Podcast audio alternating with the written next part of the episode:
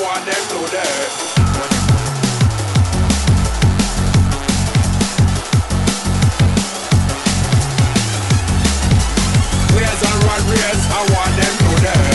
Footcast, el espacio del fútbol centroamericano.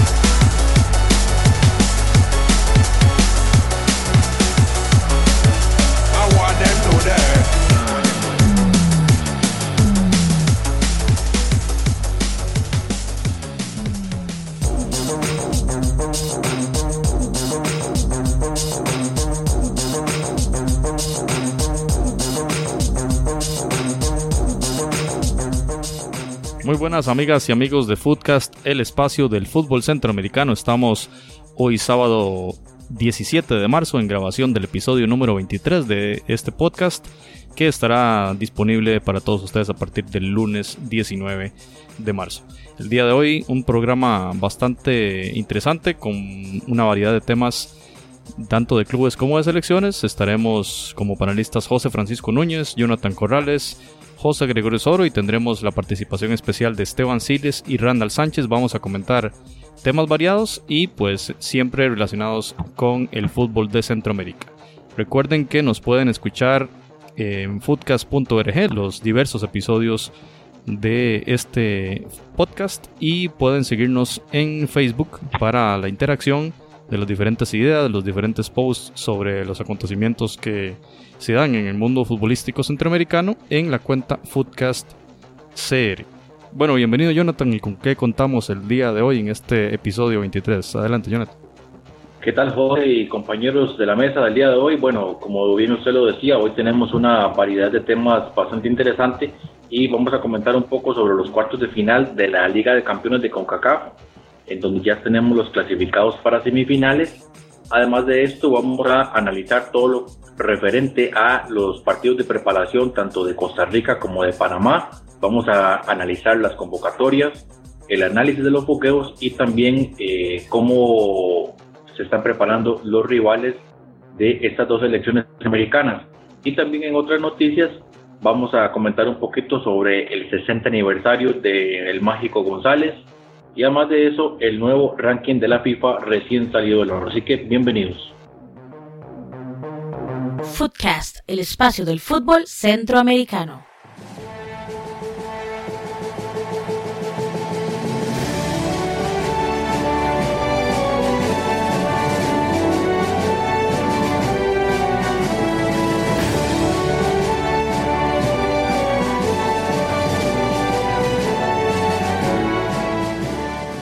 Bien, entramos en el tema de, la, de los partidos de vuelta en estos cuartos de final de la Liga de Campeones de CONCACAF, donde se presentaron ya los resultados definitivos que determinaron cuáles van a ser los semifinalistas en esta, en esta competición de la CONCACAF, que la verdad va de una forma muy acelerada en este primer semestre 2018. Recordemos que el segundo semestre 2017 se disputó la Liga CONCACAF y pues la Confederación en estos cambios que ha realizado de las diferentes competiciones ha, si se quiere, acortado eh, estos campeonatos. Entonces, los partidos de vuelta se disputaron. En Panamá, en el Rommel Fernández, el equipo del Tauro perdió 1-3 ante el América. New York Red Bulls ganó 3-1 en el juego contra Tijuana. Eh, los Tigres en casa derrotaron 3-2 a Toronto. Y Chivas derrotó 3-0 al Seattle Sounders. Así las cosas, eh, vamos a analizar brevemente partido por partido, iniciando por ese juego en el Red Bull Arena, en el New York Red Bulls 3, Tijuana 1. Los goles fueron al minuto 10, el jugador Mendoza empezó ganando el equipo mexicano, el empate llegó al minuto 28 por Adams, el, el 2 a 1 en el minuto 70 por Satkowski y al 76 Romero decretó el 3 a 1, una victoria global de 5 a 1, Jonathan, este equipo de New York que pasó por encima realmente contra los Cholos. Así es, y con una actuación memorable nuevamente de Bradley Wright Phillips, a mi criterio, el mejor jugador de esta edición de la Liga de Campeones de CONCACAF, tres goles y tres asistencias lleva ya en esta competición. Por un momento parecía que Tijuana podía adosar un poquito, pero como ya lo habíamos analizado en la previa, la diferencia de esos dos goles que había anotado en el partido de ida eran bastante importantes y ya luego ese empate momentáneo en el partido de vuelta, yo creo que ya el Tijuana había tirado bastante el equipo arriba el equipo dirigido por Diego Coca. Y eh, finalmente, no, de contragolpe, New Red Bull fue letal y generaba muchísimo peligro en cada club, incluso tuvo para haber anotado un par de anotaciones más, pero de nuevo recalco la actuación muy buena de Bradley Wright Phillips, a mi criterio el mejor jugador de esta, de esta competición de la Liga de Campeones de CONCACAF. Y recuerdo uno de los goles que fue una jugada de contragolpe. Tijuana estaba metido en el, área de Red Bulls, tratando de llegar a, esas anotaciones que le dieran, eh, lo metieran de nuevo en la serie, pero de contragolpe fueron letales el equipo de New York. Y como usted lo indica, eh, eh, Bradley Wright Phillips hizo unas jugadas increíbles. Si bien no anotó, fue fundamental en esa elaboración y, en los pases, eh, en las asistencias a esas anotaciones. Así que New York, una paliza realmente 5 a 1 y el martes entonces empezaba la jornada de cuartos de final con una con un resultado contundente en donde la MLS estaba diciendo aquí estamos para competirle a los mejores equipos de la confederación, en este caso el equipo de Tijuana.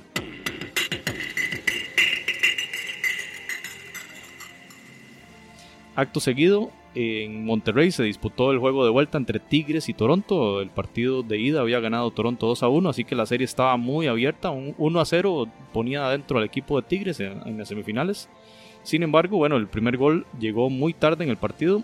Eh, un autogol de Rafael Carioca, una excelente jugada de Sebastián Jovinco. El empate llegó eh, de Edu Vargas al minuto 69. Realmente muy rápido llegó el empate de Tigres. Pero inmediatamente, cuatro minutos después, en un tiro libre, Sebastián Jovinco anotó un excelente gol, 1-2. Y pues ya ahí la situación estaba muy, muy cuesta arriba para el equipo mexicano. Al 84, sin embargo, eh, André Pierre Quiñac anotó el empate a 2. Y bueno, un regalo del árbitro en el minuto 90 y tantos, una mano realmente involuntaria de un defensor eh, del equipo canadiense, termina eh, la jugada de penal y la última jugada del partido fue la anotación el doblete de Guiñac 3 a 2 gana Tigres, pero la serie se la lleva a Toronto por la anotación de visita. Jonathan, un equipo de Toronto realmente respetable, juega muy bien en defensiva y tiene esos eh, altos quilates arriba en el ataque que le dan una, una suerte de equipo muy poderoso arriba. Y Toronto le hizo ni más ni menos que cuatro goles en esta serie el equipo de, de Tigres. Sí, yo por un momento me había parecido que el resultado de la ida, pues obviamente era muy positivo, pero tal vez era insuficiente. Sin embargo, este partido de vuelta, en el primer tiempo, yo vi un equipo de Toronto muy bien parado a nivel defensivo, con las líneas muy bien definidas, en la que podían, tomaban el balón y trataban de mantener la posesión del balón, dejando que el partido transcurriera sin mayores implicaciones. Eh, al Tigres le costaba muchísimo armar juego, generar peligro y los minutos fueron pasando. De hecho, en el primer tiempo un partido más bien incluso hasta aburrido en, algunos momentos. Para el segundo tiempo, en una de esas pocas ocasiones, hay que decirlo, de Toronto en, ofensiva, cae el autogol y después de ahí se viene un segundo tiempo bastante loco, la verdad. Y luego viene, como usted lo decía, el empate de Edu Vargas, ese golazo de tiro libre de Sebastián Jovinco, creo que el gol de la fecha, y tal vez con un poco de complicidad de Nahuel Guzmán, sin embargo, pues el, remate iba muy bien colocado y con mucha fuerza, entonces hay que pues también darle mucho mérito a lo que hace Sebastián Jovinco y finalmente, bueno, el empate de, de Guiñac al 84 y un penal bastante discutido ya sobre la hora, minuto 90 para la victoria de Tigres, pero insuficiente por esos goles de visita precisamente que anota Toronto en el estadio universitario. Y bueno, el campeón de la MLS tumba al campeón de la Liga MX. Yo creo que es un mensaje muy importante para el, caso de los equipos de la MLS, porque si bien es cierto, Tigres es un equipo que es superior a, Toronto, superior a cualquier equipo de la, de la, Liga MX, perdón, de la MLS. Sin embargo, estos clubes, eh, tanto de Canadá como los Estados Unidos, ya empiezan a saber competir a nivel internacional y sobre todo de haberse de haber eh, eh, comenzado a, contratar jugadores con ya cierta experiencia y no solamente contratar gente para venir a vender camisetas, sino también ya un poquito de exigencia, que es lo que yo creo a veces le afecta a algunos jugadores que llegan a, los clubes mexicanos, la exigencia propia de, eh, pues de, lo que es una competición internacional.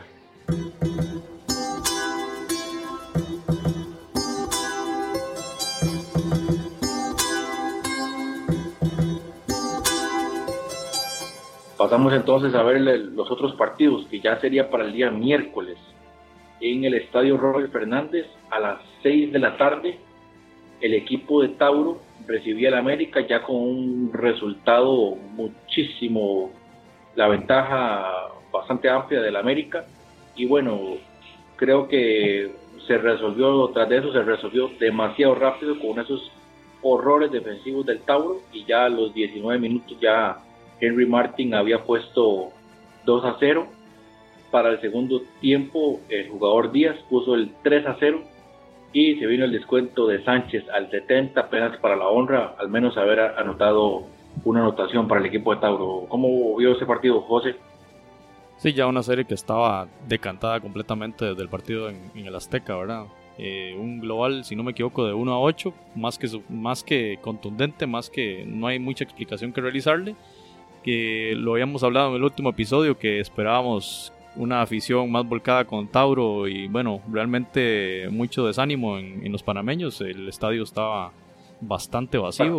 Prácticamente, vacío. Para un partido de cuartos de final, ¿verdad? Eh, increíble esas situaciones. Pero bueno, eh, el único representante centroamericano en, estas, en esta instancia de cuartos y sale goleado nuevamente por el equipo de América de México que viene bastante bien Jonathan y, es uno de los candidatos y se enfrentará al Toronto así que esa serie también va a ser a muerte y bueno estaremos muy atentos a, a lo que suceda en esa serie donde estará esa delantera poderosa del Toronto, como hemos conversado, contra también una delantera poderosísima del América que tiene, ahí podemos hablar de cinco delanteros bien, bien, de mucha, de mucha calidad.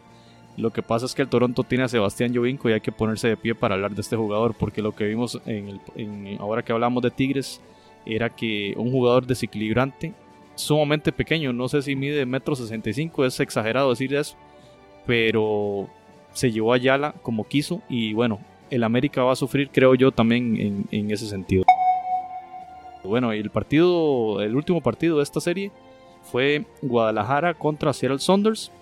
Recordemos que Seattle había ganado 1 a 0 en el partido de ida y pues Chivas tenía esa desventaja y tenía que llegar a la remontada para poder llegar a semifinales y lo logró, un 3 a 0, realmente el primer tiempo termina empatado a 0 pero Alanis 1 a 0, un golazo fuera al área, eh, López en el 55, el 2 a 0 y Godínez cerró al 80, una goleada y blanqueada 3 por 0 Chivas contra Seattle Saunders que Jonathan me decepciona realmente el, el, rendimiento de Seattle después de haber visto el excelente juego de ida la capacidad ofensiva del juego de Lodeiro, el juego de Dempsey y verlos bastante echados atrás, un juego muy conservador el primer tiempo les, les alcanzó, pero obviamente el equipo de Chivas con su estirpe ganador, uno de los mejores equipos y el quizá el que más afición tiene en México, el más afición, perdón. Y era un poco iluso pretender que iban a aguantar el, ese, esa ventaja desde el partido de Seattle, Jonathan. Sí, lo habíamos comentado que Seattle fue inmensamente superior a Chivas en el partido de ida. Sin embargo, el 1 a 0 se notaba como insuficiente para pues mantener con mucho más tranquilidad o controlar el partido de vuelta. En primer tiempo parecía que el Seattle se podía sacar la, la ventaja, pero llega ese golazo espectacular de Osvaldo Alanís, mejor conocido como el Hummels mexicano, y ahí el equipo de Chivas realmente empezó a, a mostrar todo su arsenal. Un equipo, recordemos que ya quedó eliminado de la, de la liguilla en México, no tiene oportunidad de clasificar, entonces pues evidentemente tiró todo lo que, lo que tiene a su disposición en esta Liga de Campeones. Y yo creo que se notó a la hora de celebrar los goles, usted veía al cuerpo técnico, Matías Almeida, los jugadores totalmente metidos en el juego, con, con, una, con una convicción, con una, un, sentido de urgencia de partido como, como tenía que ser. Y luego, bueno, llegó ese, ese golazo, ¿verdad? De Eduardo López también, golazo espectacular donde se, se eh, eh, quita el portero y define extraordinariamente, finalmente ya el 3 a 0, que ponía la lápida para el equipo de Seattle, y pues ahí totalmente desaparecido el equipo de Seattle, una decepción porque si bien es cierto la diferencia que traía del partido de ida era poca, pues uno hubiera esperado un poquito más, una respuesta más evidente de, parte de los jugadores y, del cuerpo técnico y creo que pues salen derrotados y lo que no hicieron, lo que, lo que no hicieron en el partido de ida, que fue haber definido cuando tuvo la oportunidad, lo hizo Chivas, aprovechó las oportunidades, en donde ahora pues eh, ya lo, lo, vamos a analizar, queda con, con un panorama que podría ser incluso favorable para llegar a la final. Bien, así las cosas, entonces vamos a repasar cómo quedaron cuadradas las semifinales de esta competición. El martes 3 de abril, el martes posterior a Semana Santa, a las 6 de la tarde hora de Centroamérica, Toronto recibe al América, juegazo allá en Canadá. Ese partido no hay que perdérselo verdaderamente. Un partidazo Toronto versus América. Y en la otra llave, el día miércoles 4, se enfrentarán Chivas contra Red Bulls a las 8 de la noche, hora de Centroamérica. Chivas contra Red Bulls.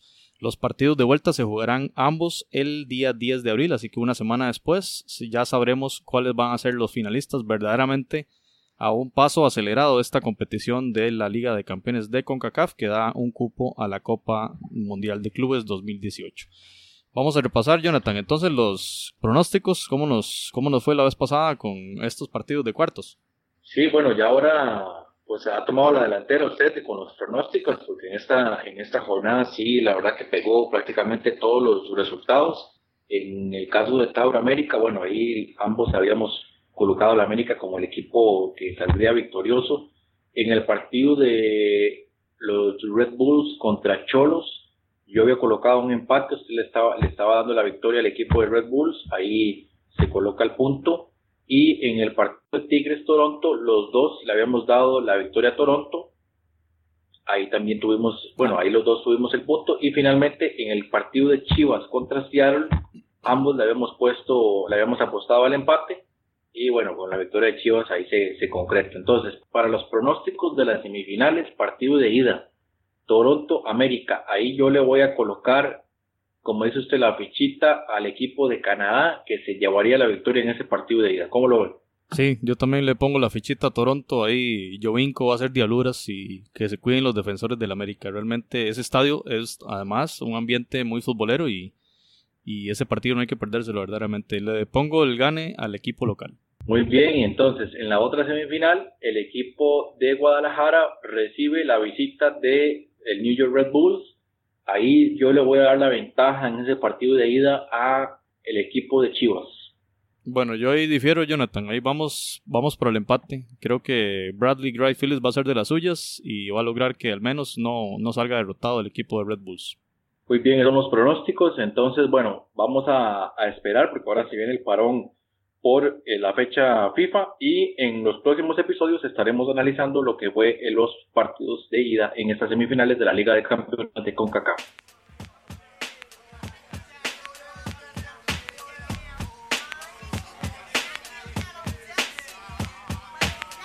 Si todo fuera como yo quisiera, si como yo quisiera todo fuera, pero no, no, no, no. Las cosas siguen siendo como eran si todo fuera como yo quisiera, sí, como yo quisiera todo fuera, pero no, no, no, no. Las cosas siguen siendo como eran. Bueno, y esa música que se escucha de fondo es el grupo Bacteria Sound System Crew, proveniente de Guatemala. La canción se llama Como yo quisiera. Lo pueden buscar a este grupo tanto en Facebook como Bacteria Sound System Crew. Además de eso, también lo pueden buscar bajo el mismo nombre en SoundCloud, Bacteria Sound System Crew, y también en Spotify hay una amplia gama de su repertorio musical, así que lo pueden buscar en, como les decía, en Facebook, en SoundCloud, en Spotify y, e incluso también en YouTube. Ahí, pues yo lo tengo entre mi lista de grupos que los he conocido, por cierto, en los últimos días, así que excelente grupo y esta canción en particular bastante buena. La escuchamos un poco más como yo quisiera de Bacteria Sound System.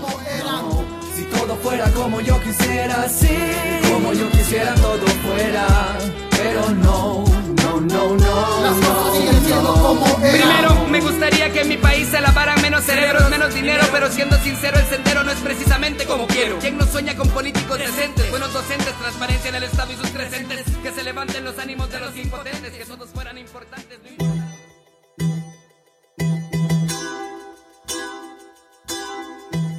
Usted puede escuchar otros episodios en foodcast.org. Restan 88 días para el inicio del Campeonato Mundial de Rusia 2018 y se acerca la primera fecha FIFA internacional dedicada a fogueos de preparación para la justa mundialista en los que Costa Rica enfrentará a Escocia y Túnez. Escocia recibirá en su casa a la selección costarricense el viernes 23 de marzo y luego los dirigidos por Oscar Ramírez viajarán a Francia para enfrentarse a Túnez en la ciudad de Niza el martes 27 de marzo.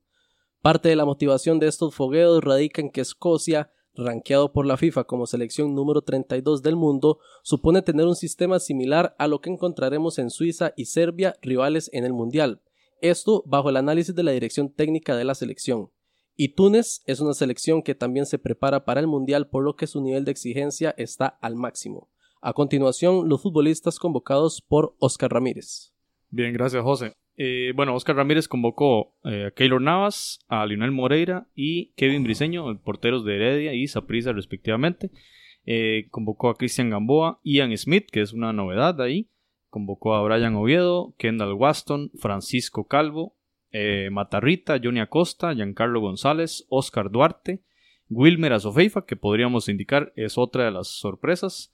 está David Guzmán, Yeltsin Tejeda, Celso Borges, Ulises Segura, Daniel Colindres, eh, Rodney Wallace, Brian Ruiz y Gendry Ruiz, el hermano de Brian, otra de las novedades en esta convocatoria, junto a José Mitchell, delantero de Pérez León, también una de las novedades, y el último jugador, Marco Ureña. Así que compañeros, eh, Esteban, Randall, bienvenidos a Foodcast y pues entremos a la, al análisis de, de esta convocatoria, qué les ha parecido y cómo podríamos vislumbrar el juego o lo, que quiere el entrenador eh, Ramírez de esta, de esta de este grupo en esta convocatoria a la gira europea. Adelante, Esteban, bienvenido, Randall, bienvenidos. Bueno, buenas tardes, muchas gracias por, la invitación, realmente muy complacido, ya eh, se estaba esperando esta invitación desde hace mucho, mucho rato, estaba ahí que, que haya quedado la convocatoria. La convocatoria oficial, pero bueno, hablando de convocatorias, pues eh, no es de sorprender, una base ya armada, un equipo que realmente tiene ya una base sólida, que tiene jugadores muy experimentados, que juegan en diferentes ligas muy competitivas y realmente donde el profesor eh, Ramírez se está encargando de buscar ahorita algunos jugadores es precisamente en esas líneas donde hemos tenido, o Costa Rica ha tenido muchos problemas de lesiones, por ejemplo con el caso de Joel Campbell, con el caso de este muchacho el portero de, Alajuelense, el caso del lateral que, que también es de Alajuelense, Salvatierra. Pero todos estos eh, jugadores hacen que el profesor quiera buscar unas variantes para precisamente esas secciones. Eh, pues a mí no me sorprende, ha habido un tema gigantesco en Costa Rica que es la no convocatoria de algunos jugadores que venían estando eh, muy pues muy importantes en su equipo, jugadores que incluso hicieron parte de sus contrataciones en el último en la última ventana de, fichajes pensando en poder estar visible para el profesor y realmente las cosas no le salieron de esa forma, puesto que de aquí están, la convocatoria está para tal vez los últimos dos eh, las últimas dos pruebas gratis antes de pasar ya a la parte competitiva y seria, ¿verdad? Y pues no está en planes en estos momentos ellos. ¿Qué tal? Buenas tardes, un gusto saludarlos, conocer a Esteban, no lo conocía, un placer compartir mesa con usted y con mi compañero José y Fran. Eh, bueno, lo que se espera ya es a poco tiempo de empezar el Mundial, un equipo base como todas las selecciones lo tienen, ¿verdad?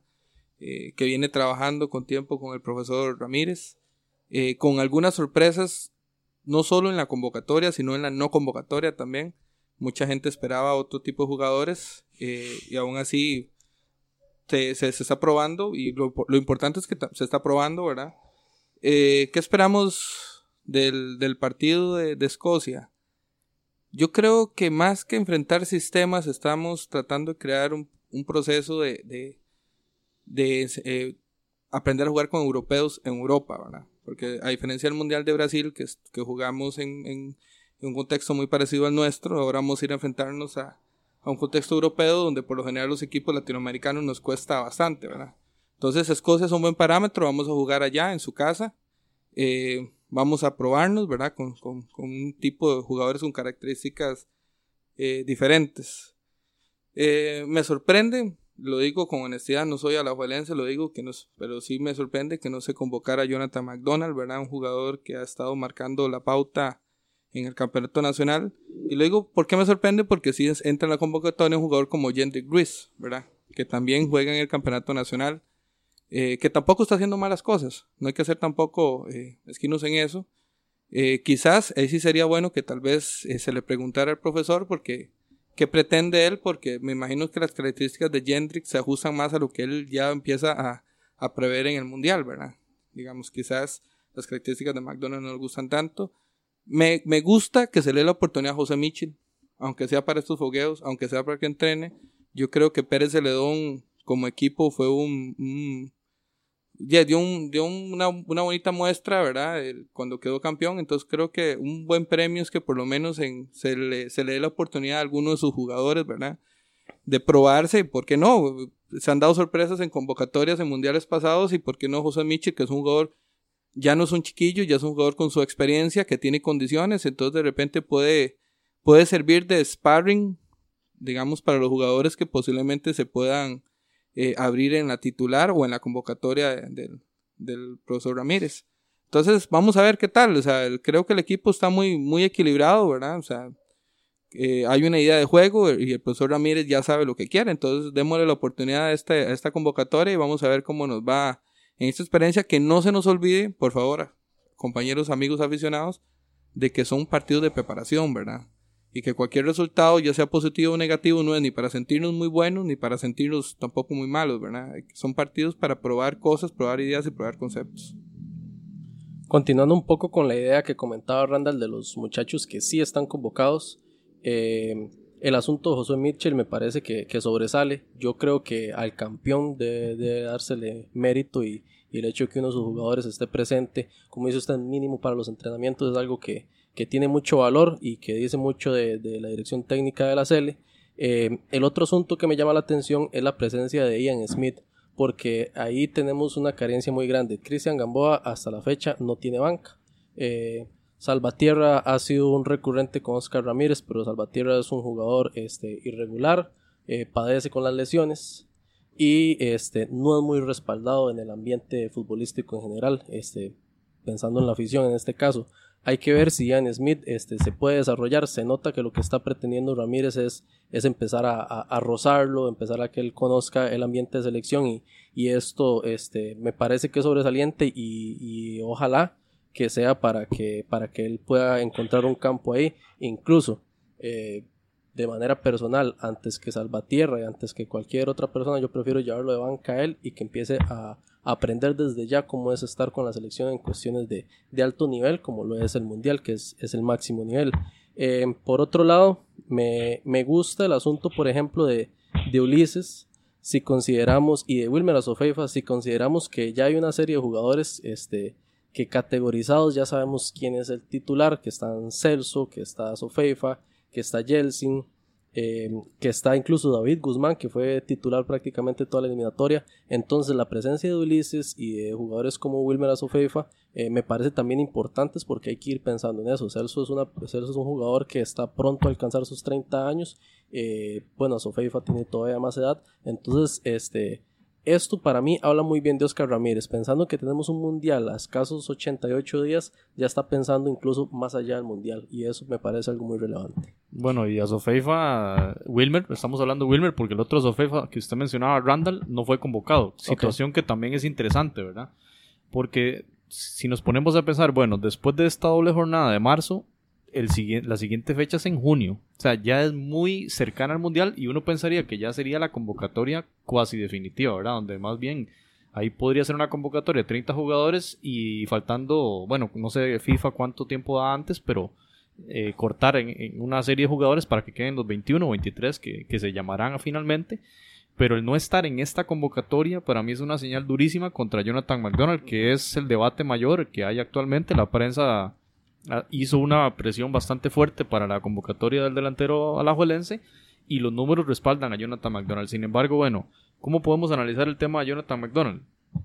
Ramírez lo entrenó muchos años en Alajuela y lo conoce a la perfección. Yo creo que Ramírez tomó una decisión basado, o sea, no podemos hablar de números, no podemos hablar de, de muchas cosas más. lo, lo tomó basado en una decisión de conocimiento, digamos, más allá del índole, del índole público, digamos, lo que ellos manejaban a nivel privado. Él debe saber mucho más elementos y sabemos que Ramírez es muy meticuloso, meticuloso para analizar este tipo de cosas. Lo que yo pienso es que Ramírez en su conservadurismo dijo, bueno, o analizó, puede haber un contexto en el que Jonathan nos deje con 10 en un partido y eso nos afecte enormemente. Pensando, por ejemplo, en Serbia, ¿verdad? Que lo metamos allí a, a pelear con, es, con la defensa más alta del mundial y que nos lo dejen con, no- con 10.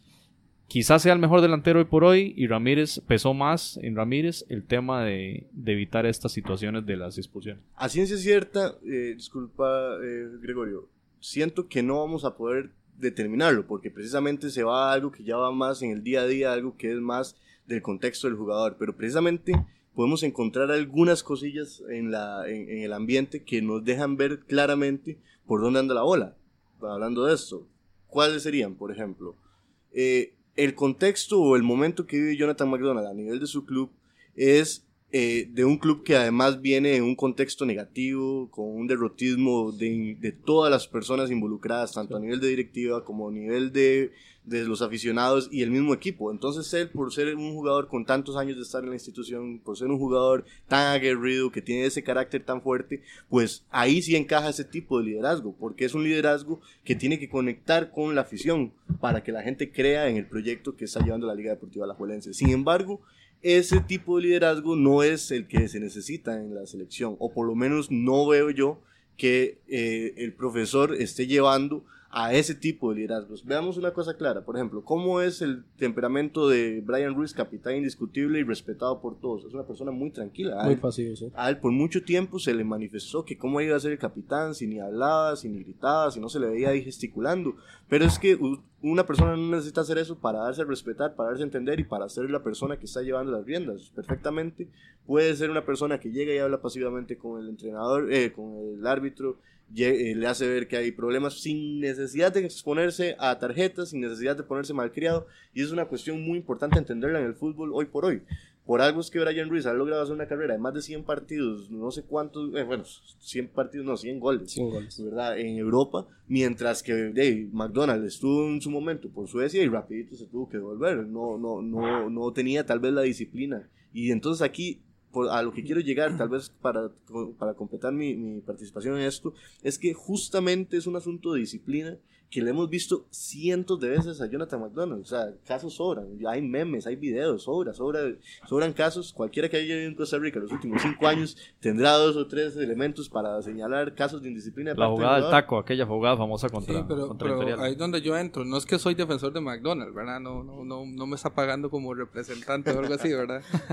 Sin embargo, eh, es más, yo he sido muy crítico de él eh, en, mi, siempre en mi vida porque incluso hasta no me agradaba como persona. Pero sin embargo, sí tengo que ser honesto. He visto muchos partidos de la Juela desde los últimos incidentes del taco. ¿Hace cuánto fue eso? Hace tres, cuatro torneos. O sea, McDonald's es un jugador que es completamente perseguido, pateado. La prensa le- le- lo ataca, lo atacan los memes. Los jugadores lo golpean. Una vez creo que fue Ramón Luis Méndez el que decía es que a Jonathan McDonald no se le está midiendo con la misma vara. O sea, McDonald's más bien es un jugador que más bien a mí me sorprende su cambio de carácter porque porque sí es, digamos, yo, yo me- una vez me puse a ver un partido de Heredia, un Heredia La Juela, yo recuerdo que el Mambo Núñez, cualquier falta era pitada de McDonald's, le- prácticamente faltaba que le sacaran un revólver. Entonces sí creo que no, no, no va tanto por un asunto de, de, de carácter, bueno, también Ramírez tenía la fotografía cuando lo tuvo, que era diferente, ¿verdad? Pero también, también yo creo que Ramírez es un, es un, un técnico de lo mejorcito que tenemos en Costa Rica, ¿verdad? No sé si está en la élite mundial, pero es lo, y creo que es un tipo muy estudioso. Yo creo que también va por capacidades futbolísticas. Yo creo que Ramírez está estudiando sus rivales desde hace mucho tiempo. No sé si con la meticulosidad de un pinto, pero al menos los está estudiando. Hasta software usa ahora. Hasta Dos software, sí, ya, ya aprendió. Ya en- allá en Ujancha ya usa el, el- el software en su finca. Pero lo que digo yo es que sí, yo siento que él ya está, porque si notan ustedes, Jendrick y Mitchell tienen características muy parecidas también, solo que Mitchell es más corpulento, más grande, ¿verdad? Con genética. Tal vez él busca un jugador más inteligente de otra forma, con un, con, con un- con mejores perfiles. Tal vez es por ahí que él tal vez no le está dando la oportunidad a McDonald, pienso. Y lo dijo, ¿eh? en la conferencia de prensa, una de las cosas que me, porque la- ca- casualmente la, pude, la pude ver en vivo y me dio mucha curiosidad que él dijo que por una cuestión de altitud de los rivales, de la- las defensas rivales, ningún jugador bajaba de metro noventa, según la información dada por el entrenador. Pero entonces ahí mucho de lo que se empezó a preguntar es, bueno, pero de, ¿qué pasaría entonces jugadores como con Agüero, Messi? Entonces yo ahí es donde digo, un momento, paren toque esa comparación porque está muy, muy jalada el pelo. En el caso de lo que el profesor dice es precisamente jugar con las estaturas sabiendo que van a tener que ir a guerrear. Porque eso es una cuestión que hay que entenderla, que la selección va a tener sus oportunidades de juego, pero por ejemplo, yo veo un partido contra Brasil que es de mucho contragolpe. Es la opción de Costa Rica por- va a ser de contragolpes porque de, si uno ve la Champions League, los campeonatos europeos, Casemiro se baila toda la selección, por ejemplo, y es un volante Sí, es de cierto. contención. O sea, es una cuestión que realmente tenemos Pero que entonces ahí en va a apuntar con Ureña. ¿Ah? Va a apuntar con velocidad. Eso es una cuestión interesante. Vea, por ejemplo, los dos goles contra Estados Unidos el 5 de septiembre fueron precisamente goles de velocidad en contragolpe. Una recuperación en la salida, presión a- presionando a Río sin dejarlos jugar y pum. Ahora, compañeros, ya tocamos a Jonathan McDonald. Ese tema. Pero, pero antes se quiere hacer una en- pregunta rápidamente, pero tiene mucho más manejo de balón un Gender Rick que McDonald, ¿verdad? O sea, es más técnico, toca mejor la bola, es más inteligente. McDonald es un poco más explosivo en ese sentido, pregunto. Yo creo que, bueno, la discusión la podemos tener aquí una hora. Es una, es una cuestión de méritos. Yo creo que las cifras dicen que no. Eh, las- el de méritos está fuera de la convocatoria. Entonces, repito, desde mi parecer es una cuestión de conocimiento ya más personal de lo que Oscar Ramírez puede decir. Este muchacho se va a comportar de X o Y manera. Y como dice Esteban bien, también en función de los rivales. Porque Josué Mitchell, como usted indicó, tiene unas características físicas similares pero quizá un mejor remate de pierna derecha, por ejemplo. Ahora, no se vayan muy lejos. Incluso, este, uno que conoce ciertas personas que están más metidas en el mundo futbolístico, incluso eh, tiene amigos eh, futbolistas y, y demás, este, lo que se comenta de McDonald como persona, como parte de, una institución, como parte de un equipo, eh, por ejemplo, a lo que dicen, prefiero no, no decir nombres para que después no digan que es mentira, este, es un tipo que llega con sus audífonos, eh, que se sienta, que, que no conversa, eh, etcétera. Esto en, en un grupo tan consolidado como la selección, que ya vivieron una eliminatoria juntos, que ya tienen un- cierta personalidad en general como equipo, este, yo creo que esto también son cosas que puede haber tomado Oscar Ramírez en cuenta. Incluso terminaron diciendo en esa conversación en la que estoy participando que, que personalmente este, Keylor nada no lo quiere. Entonces ya con eso póngale la ficha para siempre, ¿verdad? Ok, compañeros, yo creo que podemos, hagamos una pregunta y, y respondemos rápidamente. Ya la convocatoria de marzo está y en esta convocatoria McDonald está fuera. ¿Ustedes consideran que si igual lo que falta del torneo local sigue en ese ritmo de anotaciones, termina de goleador, va a ser el mejor del campeonato y demás, aún así tiene chance Jonathan McDonald de llegar a esa convocatoria ansiada del mes de junio? No. McDonald nunca va a estar en la selección. De aquí al mundial, por lo menos. No creo. Yo lo vería, no conozco las cuestiones personales, pero lo vería únicamente bajo la, el supuesto de que este, Ureña y Venegas tengan una lesión o haya pasado algo absolutamente ridículo que, que los deja fuera. Yo, yo también lo dudo y aunque sigo insistiendo, creo que lo dejan por fuera por unas cuestiones de, de, técnica o estilo futbolístico con base a los rivales que vamos a enfrentar, más que por una cuestión de comportamiento per- personal y cuestiones así, porque estamos también tenemos jugadores en Europa y tengo entendido que en Europa los jugadores no son amigos, entonces entran, son, son trabajadores de su equipo y muy profesionales, entonces yo siento que es que Ramírez, si no le está dando la oportunidad es porque no está viendo condiciones que pueda aprovechar como se, se ha hecho en el pasado, como lo hizo Bora, como lo hizo Pinto, como lo hizo Guimaraes. Entonces creo que por ahí tal vez le pueda dar una oportunidad, pero, pero lo dudo mucho. O sea, creo que también recordemos, Campbell se está recuperando. Y yo prefiero a Campbell que a McDonald. Ahora bien, siguiendo ahora que usted menciona a Campbell, bueno, Campbell ya está entrenando de nuevo con el Betis, vamos a ver si este fin de semana lo, lo convocan allá en la Liga Española, Eh, pero Campbell no está en esta lista por obvias razones, no está Randall Azofeifa, eh, no está Johan Venegas, está Johan que es Venegas. otro de los delanteros que era recurrente en las convocatorias de Oscar Ramírez, muy criticado por la afición de todos los equipos, ¿verdad? Eh, Pero, pero Venegas jugó toda la eliminatoria y metió goles.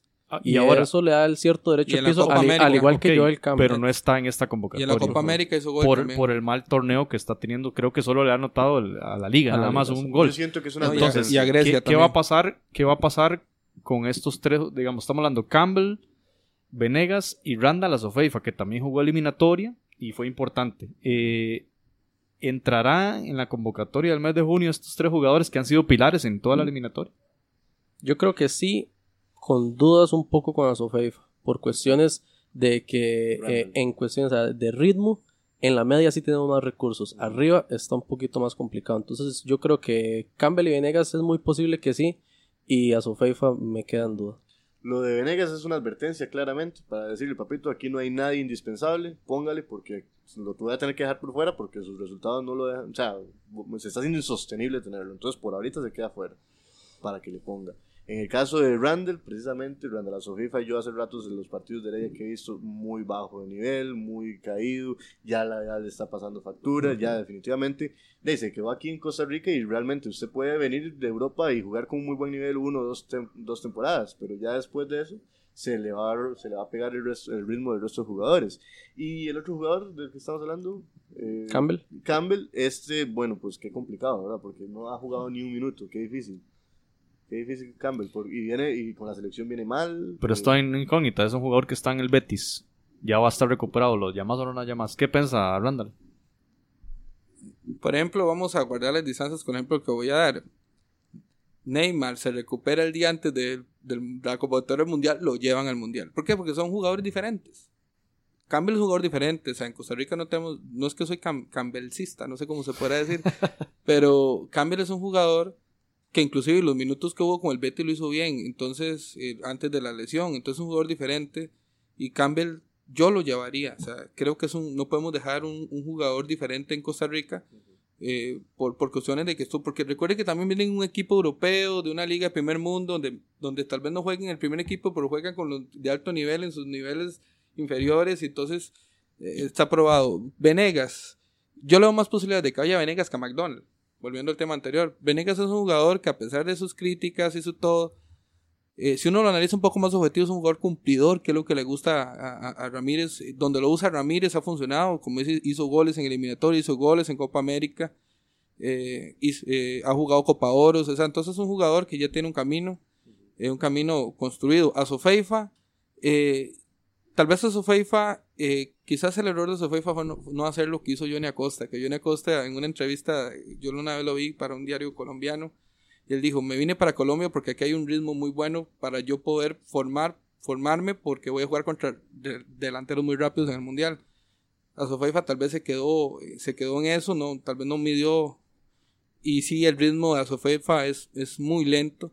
Sin embargo, la personalidad que tiene él también la podemos aprovechar incluso en Camerino, porque es un líder, es una persona muy segura de sí misma, es una persona que, que, ha, que ha rodado en el fútbol, que tiene procesos de selección, que Estuvo ha en sido estrella. en Europa. Estuvo en Europa. Entonces, eso es un plus que puede tener eh, a Sofeifa.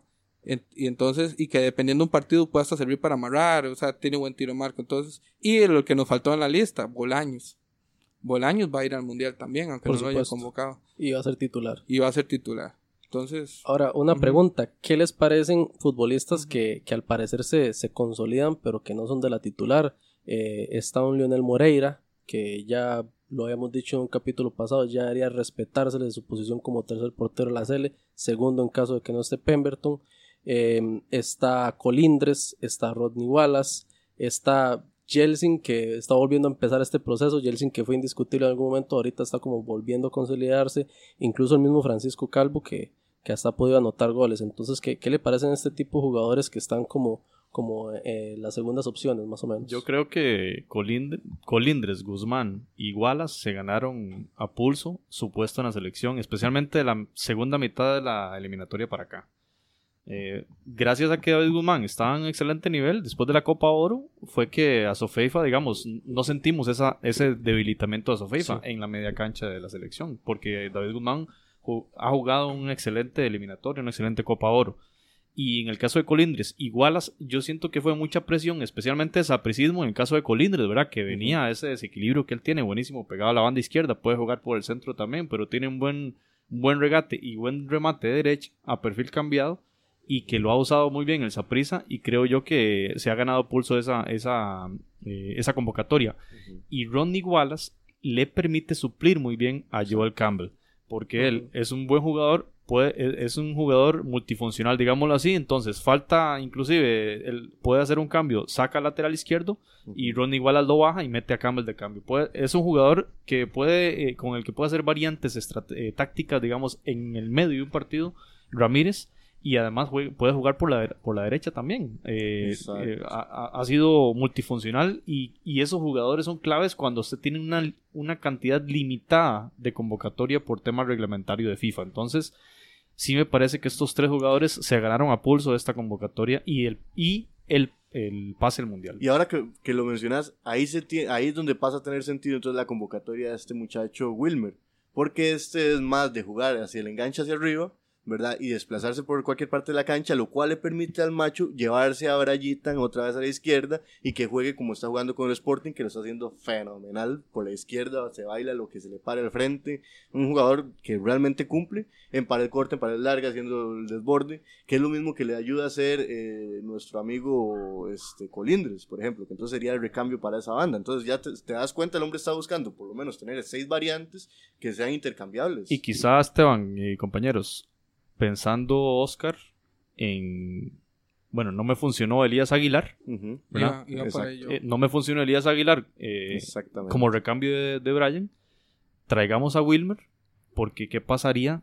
Ojalá que no pase. No, No, Dios guarde mencione. lo voy a mencionar, ya ustedes se imaginan, una ausencia de ese jugador. Ah, De hecho, e- esa es la siguiente pregunta que quería hacer. ¿Qué, ¿Qué pasa con la selección de Costa Rica si alguno de los integrantes de la columna vertebral, entiéndase Brian Ruiz, Celso Borges, eh, Keylor Navas y alguno de los centrales, que todos son muy irregulares, este, tienen un mal día o, o tienen una ausencia? ¿Qué pasa con la selección de Costa Rica si alguno de esos cuatro o cinco jugadores no está a tope? no nos vamos a ver bien. O sea, ¿por qué? Es, no es porque la gente dirá, ¿cómo es posible que no tengamos? Es que en el mundo todas las selecciones tienen jugadores titulares y jugadores que llegan a apoyar. O sea, Correcto. Brian Ruiz, como dije antes con Campbell, es un jugador diferente. No hay un Brian, ni siquiera Jendrick, que es su hermano y que se conocen desde chiquititos, tienen las mismas condiciones que tiene él, ni la misma experiencia y cultura futbolística que ha creado Brian Ruiz en todo su proceso. Entonces yo, yo considero que Jay, vamos a sufrir, tengamos a- al, al futuro Messi aún en la banca, sea, porque Brian Ruiz ya se ha curtido como capitán. Eh, Colindres, yo creo que Colindres vino por un fenómeno parecido al de McDonald, jugador que ha hecho méritos. Quizás la parte técnica de Colindres, que es un jugador que puede, más, puede ser más multifuncional que McDonald, que puede entrar por afuera y un montón de que tiene un regate hacia un lado, hacia el otro, un perfil cambiado, es lo que y también una fortaleza mental porque es un tipo muy serio usted lo oye dando declaraciones cuando pierde un partido y él asume fue culpa mía. Es un, es un, es, es un jugador que, que yo creo que él merece estar ahí. Eh, lo, el caso de Wilmer Azofeifa eh, creo que Wilmer voy a ser honesto Wilmer es un jugador a futuro Sí. no- no, si lo llevan tal vez es para lo, lo, que, lo que en algunos momentos han llevado a un jugador porque entonces para hacer así vamos a Elías y Elías Aguilar por lo menos tiene más experiencia que el hombre. O sea, entonces yo siento que lo que está Ramírez es, es, es formando un jugador que todavía le falta Rose internacional. Porque su Rose internacional fue jugar la Copa con CACAF. La liga con CACAF y entonces eh, todavía, todavía le falta eso y Ramírez está invirtiendo en el hombre porque tiene potencial. Para mí es un chico muy bueno. ¿Cuál es el otro? Que, que eh, el portero Moreira, ter- excelente tercer portero. Eh, creo que no hay en Costa Rica en este momento junto con Permerton un portero mejor y que ya tenga y ya, ya tuvo un mundial porque un mundial no solo el que juega sino el que está con los de sparring con los que juegan y Moreira ya tiene esa esa Ya conoce el ambiente mundialista. ya conoce el ambiente mundialista y es un por- una persona que yo sí, porque si a mí me preguntan, yo, yo soy fan de la, de la portería, yo sí, digamos, es la posición que más me gusta.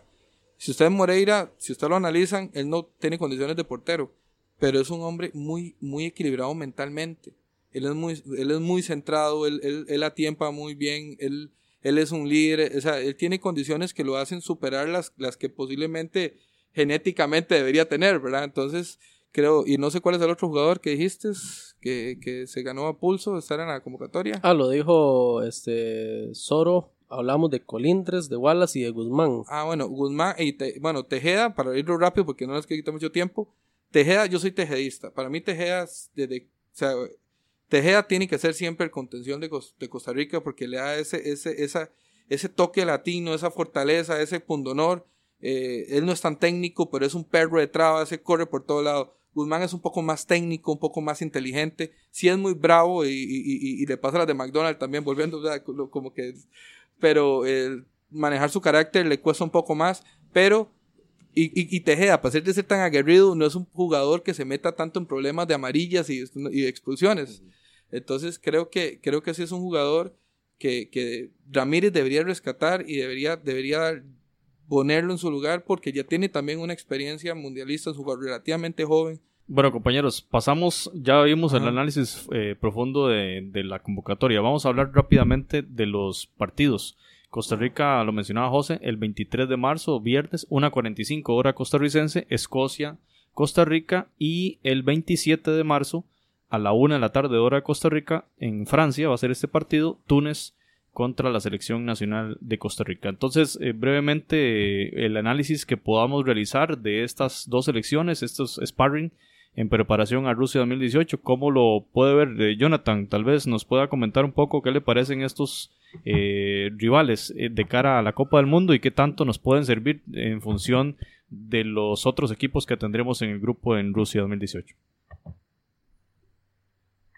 Bueno, en el caso de Escocia, yo creo que es difícil entender exactamente cuál es el pues el panorama que está buscando tal vez el, la federación tal vez aprovecharon simplemente la oportunidad pero creo que Escocia tal vez no se adapta exactamente a un equipo como Suiza o lo que pueda aportar Serbia eh, que son unos equipos por lo menos lo único que, tienen en común es que son europeos pero no sé a partir de ahí y lo otro es que en el caso de Escocia lleva una generación muy nueva, de, le está dando eh, el- un refresco a esa selección luego del fracaso en eliminatorias del Mundial. De hecho, pues el jugador con más partidos que lleva es el portero Alan McGregor. Y después de ahí, que tiene 36 partidos oficiales, después de ahí, por ejemplo, destaca lo que haga Russell Martin, 29 partidos del Rangers, Charlie Mulgrew, 32 partidos del Blackburn Rovers. Y después de ahí, bueno, sí hay otros jugadores con 20 partidos eliminatorios, 20 partidos oficiales, pero en general lo principal es que Alex McLeish, el, nuevo entrenador de, Escocia, que por cierto es, la segunda vez que dirige, dirige a, los escoceses, lleva una, una, una convocatoria muy joven. Y entre esos jóvenes voy a destacar sobre todo al, al muchacho del momento en Escocia, el Kieran Tierney, eh, tiene apenas 20 años, 9 partidos oficiales con la selección. Y eh, pues el jugador del momento del Celtic es lateral izquierdo, pero ya suena para equipos con mucho más renombre en, en Europa. Y también lateral izquierdo, eh, también como lateral izquierdo podría aparecer Andy Robertson, que de hecho jugó hoy con el Liverpool, que puso una asistencia para Mohamed Salah. Así que Escocia tiene dos laterales izquierdos muy buenos. No sé si de pronto eh, Alex McLeish podría colocar algún, a alguno de estos laterales izquierdos por el lado derecho, pero no creo. Ahí pro- probablemente los va a alternar. Me gustaría, eh, pues por lo menos ver a este Kieran Tierney contra Costa Rica. Por cierto, Kieran Tierney es compañero de con eh, con Cristian Gamboa, exactamente que prácticamente pues lo ve en los entrenamientos porque en los partidos ni uno solo, ¿verdad? Y, y después de ahí también tiene algunos algunos eh, otros jugadores con experiencia en la Premier League, por lo menos para darle un poquito de balance. El caso de Matt Ritchie, de la, eh, de- bueno, mediocampista ofensivo del Newcastle United. Y también Matt Phillips, que a mí me, ha- me, me gusta cómo juega, el jugador número 10 del West Bromwich, aunque el West Bromwich con una temporada desastrosa y que la próxima eh, temporada va a estar en la Championship. Eso por lo menos del lado de, de Escocia. En el caso de Túnez, pues es una de las selecciones que yo en lo personal desconozco en la mayoría de sus jugadores. De hecho tiene, bueno, creo que es, el- es la selección con el perfil más bajo en este mundial. Incluso, bueno, extraño porque si ustedes, si ustedes se fijan en el ranking FIFA, que ahora lo vamos a analizar, está en el puesto 23, incluso está por encima de Costa Rica. Pero en, en cuanto a la planilla de jugadores, tiene muy poco, por lo menos, a destacar en el fútbol europeo. Por ahí el caso, bueno, el jugador con más eh, partidos eliminatorios en este momento, perdón, con más partidos oficiales, es el, el portero y capitán eh, Aymen Matluzzi, que tiene casi 70 partidos oficiales, y pues el jugador tal vez en ofensiva más destacado es Youssef Sakani del Al Duhail de Qatar, tiene 45 partidos, 9 goles y fue el máximo anotador durante la eliminatoria. Y por ahí también destacar lo que haga Wabi Cassari del Rennes de, Francia, pues otro jugador que tal vez eh, se puede destacar entre lo que, entre lo que podría mostrar. Sin embargo, después de ahí, pues es difícil analizar. En el caso del Nice hay un muchacho, Basem Rafi, que ha tenido participación con el Nice, suena bien, tiene apenas 20 años, ha empezado a llamar la atención y recibe su primera convocatoria, no tiene ni un solo partido. Entonces, en ese aspecto, de hecho, el entrenador está convocando a cinco jugadores nuevos eh, para dar la oportunidad. En el caso de lo que Costa Rica, uno esperaría que estos muchachos tengan participación al menos algunos minutos. Eh, eso es lo que yo podría analizar, digamos, de, por lo menos de estos dos rivales en estos partidos amistosos. Bien, muchas gracias, Jonathan. Entonces, compañeros de la mesa, eh, analizar qué tanto, qué tan útiles pueden ser estos dos fogueos eh, en función de los rivales que tendremos nosotros, ¿verdad? Tendremos a, Brasil, Suiza y Serbia y nos vamos a enfrentar a, un europeo y a un equipo del norte de África en estos eh, partidos de marzo. Yo veo dos aspectos, eh, uno en relación a cada partido. En cuanto a Escocia, hablamos este, no tanto de, del juego físico porque Serbia y Suiza son, equipos que a pesar de que, tienen jugadores con un biotipo de, aguerridos, de altos, de, fuertes, de fútbol de contacto, eh, son muy técnicos también. Entonces eso no es propiamente lo, que resalta de, Serbia y Suiza como equipos. Sin embargo, lo veo más del lado de la selección, de cómo la selección sí tiene que ir al choque. La selección sí tiene que ir a, a luchar bolas altas, sí tiene que, ir a, meter el pie duro. Entonces yo creo que el parámetro no, es tanto, no está tanto en el rival, sino en el comportamiento de la selección en ese fogueo. Eso en cuanto a Escocia. Y en cuanto a Túnez, yo creo que radica más en un asunto de competitividad. Estamos hablando de dos selecciones clasificadas al Mundial que no se pueden dar el lujo de, de, mostrar muchísimas debilidades en este tipo de fogueos. Entonces creo que esos dos son los elementos eh, a resaltar en los fogueos. Bueno, yo eh, lo dije al principio, yo creo que el fogueo contra Escocia es contexto europeo. Yo creo que ya vamos, estamos empezando a ambientar a la selección. Usted dijo algo muy interesante, jugar con jugadores con biotipos diferentes, eh, en contextos diferentes. Lo bueno de Escocia es que Escocia no va al mundial, entonces los jugadores no tienen que cuidarse también, ¿verdad? Eh, que también eso influye mucho. Entonces también van a hacer un, van a jugar con su afición, los van a obligar a proponer. Cuando juguemos el mundial vamos a tener más afición en contra, ¿verdad? Por afinidades y por, por desplazamientos es más fácil movilizar eh, una gran cantidad de suizos que una gran cantidad de ticos al mundial, a los estadios, entonces es, es contexto europeo lo que vamos a enfrentar. Entonces, muy parecido al fogueo que tuvimos hace eh, para el mundial pasado con Gales, que fuimos a jugar a Gales. Pues sí le des provecho a ese fogueo. Yo, yo lo aprovecho, además de que también eh, dijiste algo muy, muy interesante, es competencia también. El equipo necesita jugar. Entonces, no es lo mismo. Entonces, vamos y hagamos un fogueo contra los hermanos de aquí de Centroamérica o con los de Sudamérica. No, vamos a jugar contra los europeos en Europa. Aprendamos a jugar contra los europeos en Europa. O sea, aprendamos a hacerlo. Bueno, no, no, no tanto aprenderlo, porque ya tenemos jugadores jugando allá. Pero vamos a enfrentarnos. Además de que también es más fácil para un Brian Reed desplazarse de Lisboa hasta, hasta ¿dónde va a ser? En Dublín el partido, ¿verdad? En, en, en Glasgow, en Glasgow, perdón, Dublín sin Irlanda, ¿verdad? Como dice el día San Patricio. Pero lo que digo yo es, es, es más fácil desplazarse que él llegue en plenitud de condiciones que hacer un viaje tan pesado a Costa Rica o ir a Panamá a jugar y regresar a Costa Rica volver. Entonces, más fácil. Entonces, eh, se le puede sacar más provecho a los entrenamientos, se le puede más provecho a los traslados, a, las charlas técnicas, porque hay, hay más tiempo. Y Túnez, Túnez también tenemos que aprender a jugar contra todos es cierto, no tenemos rivales africanos ni el norte de África, que son diferentes, ¿verdad? Como juegan. Pero hay que jugar. Hay que, hay que hacer equipo. Ahora, yo sí siento. Randall, eh, que Túnez fue más una negociación de parte del, del interés tunecino de enfrentar a, una, a un equipo de la CONCACAF. Ya lo decía Jonathan en otros episodios que también se, el, el análisis era equivocado porque de parte de ellos, porque digamos, eh, hubiese sido mejor para ellos jugar contra Honduras, por ejemplo, que es un biotipo más pana- parecido al panameño y que le hubiese sacado más provecho, pero Costa Rica, bueno, seguramente en negociaciones en el en ese lobby a inicios de diciembre, cuando se hace la rifa del, del- del sorteo de los grupos y demás, pues allí se dan las negociaciones de los eh, amistosos y pues allí seguramente Túnez empujó bastante y quién sabe cuánto dinero también se ganará la Cele por, por este partido, pero sin duda que quizá entonces el énfasis sea más de parte de Túnez el interés de este juego. Que es lo mismo que hizo. Suiza de ir a jugar con Panamá en esta fecha FIFA, ¿verdad? Ellos van a jugar precisamente para tener, para prepararse a lo que sería enfrentarse a Costa Rica, los suizos, ¿verdad? En este caso. Y por eso es que ese, eh, digamos, tenemos que ver un momento el contexto. Estamos cerrando temporada, o sea, finales de marzo, ya abril es de definiciones, mayo es de definiciones, nadie quiere que se lesionen los jugadores que están jugando en Europa, hay muchos que tienen que ir a conocer, entonces hay mucho en riesgo.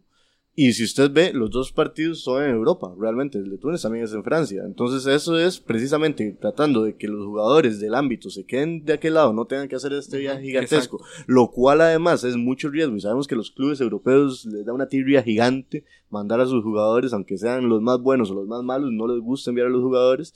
Entonces, bueno, les estamos ahorrando un poco el desgaste ahí. Ahora bien, otra cosa que hay que tener en cuenta es que hacer. eh, o conseguir fogueos en estas fechas es muy difícil porque no todos quieren presentar sus cartas, no todos están en el mundial, los que ya están en el mundial están muy, muchas veces reservados y pues hay, hay muchas cuestiones, ¿verdad?, en donde se reduce realmente la lista y en ese tipo de circunstancias resulta que Escocia termina siendo, ¿verdad?, un, un, un equipo que queda ahí, ¿verdad?, en una posición interesante que puede darte algún fogueo. Yo creo que aquí, perdón que, que entre de nuevo, eh, aquí lo, más interesante es, jugar. Usted en el mundo no va a encontrar una selección igual a la otra. Tal vez el provecho para nosotros que nosotros hemos enfrentado a Panamá y el Túnez va a enfrentarnos a nosotros que ya les sabemos jugar a ellos. Pero ¿dónde vas a encontrar otro Brasil, por ejemplo? O sea, eh, aquí, o sea, si, si podemos jugar con Alemania, que es la otra potencia, no es igual a Brasil. O sea, entonces, ya con el contexto eh, de las telecomunicaciones y la globalización de, la- de las comunicaciones, ya todos sabemos cómo juega todo el mundo. Lo que usted necesita es hacer equipo, jugar, saber cómo vamos a hacer una pared, cómo vamos a enfrentarnos a un jugador alto, cómo vamos a estar en un contexto. Entonces, lo- los fogueos son importantes para eso, porque además vamos a encontrar un, un Brasil, un Suiza o un Serbia. Ni siquiera Eslovenia, esos países antiguos balcánicos juegan igual. O sea, todos tenemos contextos diferentes. Sí tenemos similitudes biotípicas, pero somos diferentes. Una consulta para, para Zoro. eh, tal vez no queriendo salirme mucho del tema, pero, pero sí tiene que ver. eh, Honduras no fue tomado en cuenta por ninguna selección para, para este tipo de fogueos. No, Honduras no tiene fogueos en este momento. Lo digo porque ahora que usted comentaba que quizá hubiera sido más provecho Honduras, que, que más bien hubiera sido de mucho provecho para Honduras, porque en algún momento analizamos la situación financiera de Honduras ante el fracaso de su eliminatoria y Honduras es una selección que quién sabe qué pasó con sus, con sus federativos que no hicieron muchos más esfuerzos para conseguir fogueos y empezar a, a paliar un poco este asunto Sí, nos económico. contaba ¿verdad? Daniel Rivera, un colaborador nuestro de, de Honduras, que las- la situación financiera de la Federación Hondureña es eh, caótica realmente. A- acaban de nombrar a un DT interino y lo único que tienen planteado es contratar a un entrenador de alto nivel. Esa fue la determinación, no dijeron nombres. Bueno, un- solo dijeron un nombre, Juan Carlos Osorio. Ya Juan Carlos Osorio dijo que se va de México apenas termine la... o algo, hay un rumor fuerte de que él se va de México apenas termine el Mundial pero sabemos y calculando los salarios y demás que eso no va a ser posible. Eh, eh, es, lo, es- lo que se sabe de momento de parte de- del tema de Honduras. Sabemos que sin duda hubiese sido mejor fogueo para el equipo Catracho eh, en relación con el tipo de juego, ¿verdad? Pero eh, de hecho lo que decía Esteban, Costa Rica va a jugar contra Túnez, contra Inglaterra y contra Bélgica, los tres rivales de Panamá. Entonces ellos sí vieron ese, ese elemento de fijarse en un fútbol por lo menos de la misma confederación. Bueno compañeros, vamos a darle paso a Francisco Céspedes. Vamos a ver qué es lo que piensa Francisco de la convocatoria de la selección nacional y de estos juegos de fogueo que tiene la selección en Escocia y en Francia. Hola compañeros, buenas tardes, un, cordial saludo a todos.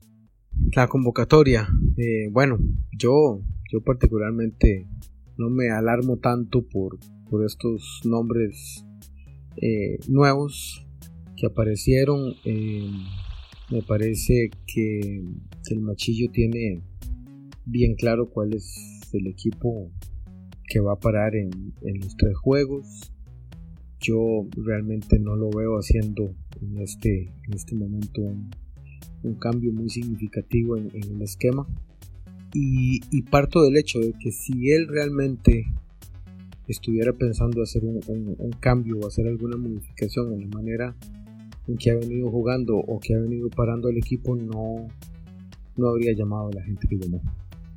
Eh, esa es mi percepción por lo menos. Me parece que hay algunos jugadores que se quedaron acá, que, que tienen campo asegurado, que van a ser parte del equipo titular y que el Machillo va a, mantener su idea de juego que le alcanzó para clasificar, le alcanzó en la eliminatoria. Él sabe que, el partido se lo resuelve un delantero a como se lo resuelve un, un defensa o se lo, se lo resuelve un, un, un contención o un, o un, volante de llegada. En realidad nosotros no, no, no dependemos de un único jugador para, para resolver el, juego, aunque en algunos momentos de la eliminatoria pareciera que, que algunos jugadores tuvieron un poco más de, protagonismo, sobre todo me refiero al caso tal vez de Marco Ureña que resolvió los juegos, el juego contra Estados Unidos, el empate aquí contra México. Pero bueno, ahí tenemos también a Kendall que nos da dos empates en Honduras y el del juego realizado acá en el, en el Nacional, el que nos da el, el pase al, al Mundial. Eh, entonces, me parece que esta gente que está llevando son eventuales opciones que el Machillo podría tener para un cambio y un cambio un poco salido de lo que él ha venido haciendo tradicionalmente también. En los últimos juegos vimos unos cambios o unos movimientos en la selección muy, muy claros, la entrada de Rodney Wallace, la entrada de Colindres y una que otra variante por ahí tal vez por una lesión, por tarjetas o, o algo por el estilo. Yo, yo tampoco creo que eso vaya a cambiar mucho. Pero bueno, él está llevando algunas opciones que eventualmente le van a, a, funcionar como alternativas de cambio en el juego. Yo no veo de titulares a ninguno, ninguno de estos nombres nuevos. Lo de Jonathan McDonald, por supuesto que genera polémica y ha generado todavía un poco más de bulla en, en, el sector de la afición manuda y de algunos periodistas, alguna parte de la prensa. Eh, a ver, los delanteros goleadores de, torneo nacional siempre han tenido bastante mala suerte en las convocatorias de la selección, no, no solo en mundiales, sino creo que, que en general. Los casos recordadísimos en Italia 90, Evaristo, Evaristo Coronado, Pastor Fernández, en alguna otra etapa por ahí, Johnny Cubero, Juan Carlos Arguedas, en una más reciente, Víctor Núñez, eh, Ariel Rodríguez creo que han, han, dado por ahí en algún momento David Vega eh, Jendrik que ahora bueno eh, tiene su oportunidad. El caso que tal vez se sale un poco de lo de la constante es el de, es el de Álvaro Saurio que es jugador que salió del país siendo goleador mantuvo esa condición mientras jugaba afuera y, y siempre tuvo un puesto en el, en el equipo titular si uno se pone a ver un poco la manera en la que juega McDonald y, lo, y lo, pone en el esquema de Oscar, se dará cuenta que no, no, no calza, por lo menos de primera entrada. Yo, yo, no lo veo sustituyendo a ninguno de los jugadores que está eh, ahora. Eh, el Machillo sostiene a Ureña prácticamente los 90 minutos del juego, a menos que el partido esté resuelto y le quiera dar descanso. Pero usualmente lo mantiene en la cancha hasta, hasta el final, siempre y cuando haya una opción de, de, ganar o empatar un, un juego que, que, se esté tornando difícil. Entonces yo en realidad no, no, no me alarmo tanto así como, como resumen por estos nombres, los veo como eventuales alternativas de cambio que Oscar tiene que ir manejando por si algunos jugadores no, no, no recuperan su estado o, su, o, una, o una forma óptima de aquí al, al mundial. A mí, a mí particularmente el caso que me tiene un poco más preocupado es el de, el de, el de Joel Campbell, que aún no juega con el, con el Betis. Entiendo que Cristian Gamboa tampoco está jugando con el Celtic. Y bueno, Y ya lo último que quisiera agregar es que sí me parece que estos dos juegos son fundamentales. Yo creo que los juegos en, en junio son dos entrenamientos muy tácticos, pero donde no van a haber tantas cosas en juego como en estos eh, en estas dos fechas que vienen. A mí sí me parece que estas dos fechas son una buena alternativa que tienen todo, todas las elecciones para definir eh, su grupo de jugadores.